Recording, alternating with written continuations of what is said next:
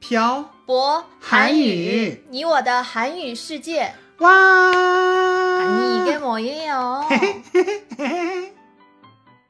안녕하세요 여러분. 빡빡 한국어의 샤보 쌤입니다.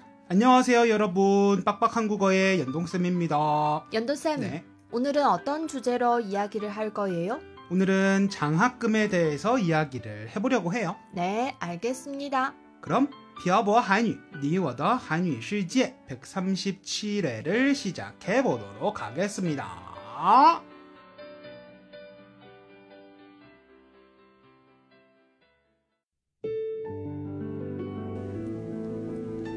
跟朴博学韩语，请在淘宝搜索店铺“朴博韩语”查看课程详情。欢迎大家一起来学习。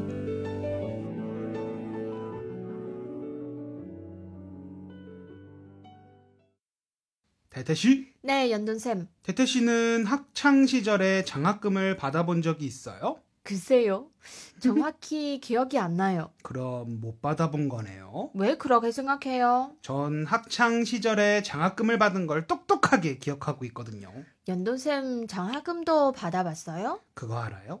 저 대학교 4년 동안 전액 장학금을 받고 학교에 다닌 사실이요. 진짜예요? 네, 연돈 쌤 대학생 때 공부 열심히 해나 봐요. 그랬을 것 같아요. 요즘에 연돈 쌤을 보면 공부를 열심히 했을 것 같지 않나요? 그런데 어떻게 장학금을 받았을까요? 글쎄요, 어떻게 받았어요? 사실은 이래요. 제가 순천향 대학교를 졸업했거든요. 그건 알고 있죠. 저는 교직원 장학금을 받고 대학교에 다녔어요. 교직원 장학금은 뭐예요? 아버지께서 순천향 대학병원에서 근무를 하시는데 순천향 대학병원에 근무하는 직원의 자녀가 순천향 대학교에 진학을 하면 전액 장학금을 줬는데 이걸 교직원 장학금이라고 했어요.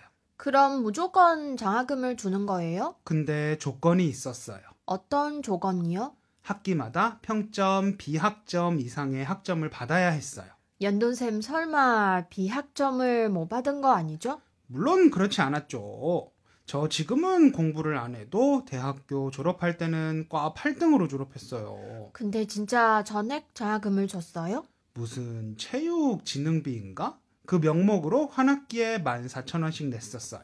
한국 대학교 학비는 비싼 걸로 알고 있는데 진짜 저렴하게 대학을 졸업했네요. 네.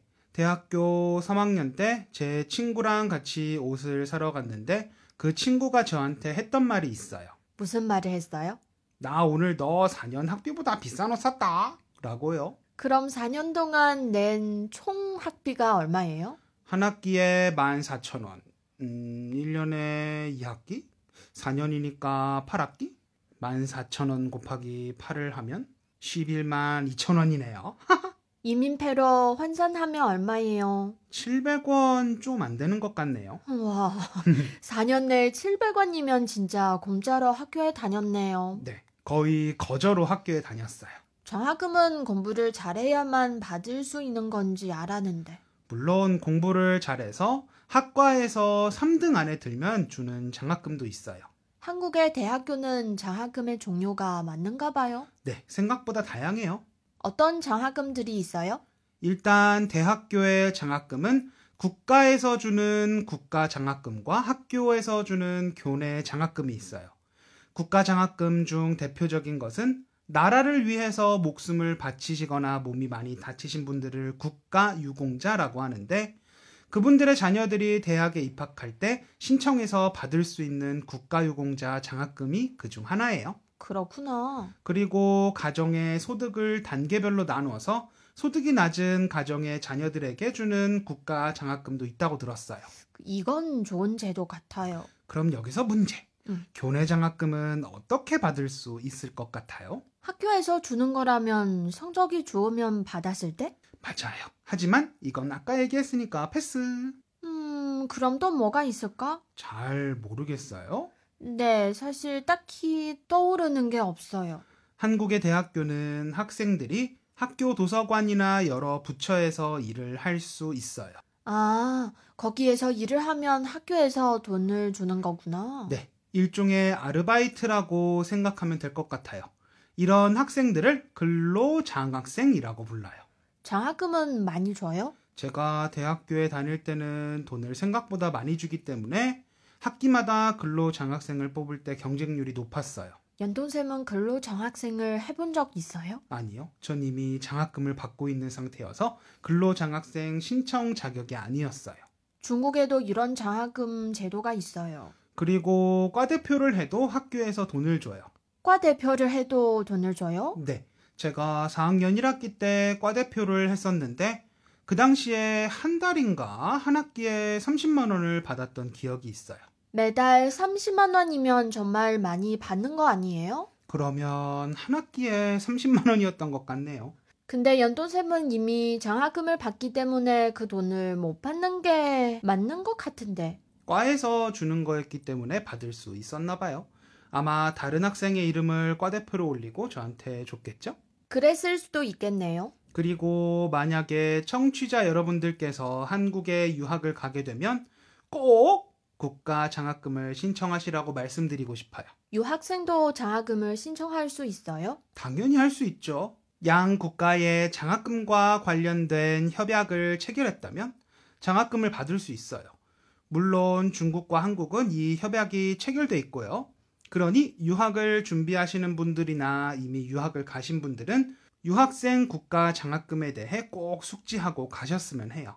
연돈쌤도 중국에서 이 장학금을 받은 적이지 않아요? 네, 받은 적이 있죠. 어떻게 신청했었는지 간략하게 말씀해 주세요. 저의 전 단계 학위 증명서와 졸업 증명서, 그리고 성적 증명서하고 교수 추천서 두 부, 자기소개서하고 연구 방향에 대한 계획서, 음, 이런 걸 제출했던 것 같아요. 생각보다 많네요.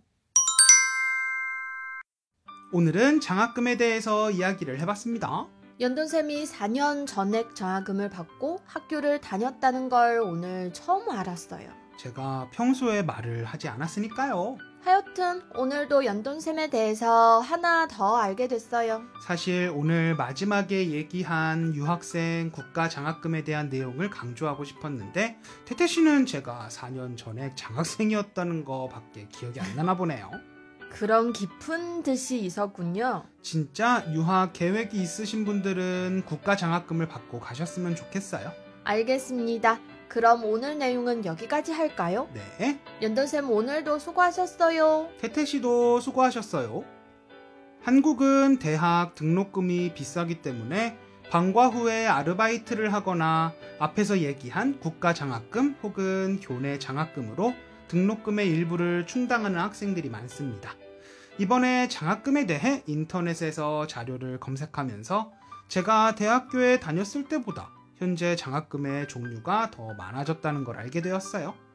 아마도 많은 학생들에게 장학금을 주려고 나라와 학교가 노력을 하고 있는 것 같네요. 여러분은 학창 시절에 장학금을 받아보신 적이 있나요?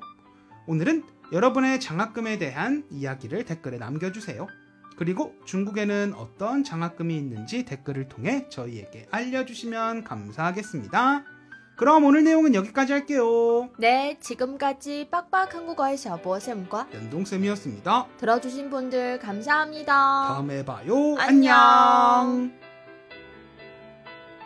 今天的文字版在微信公众号“漂泊韩语”上回复本期标题“奖学金”获取。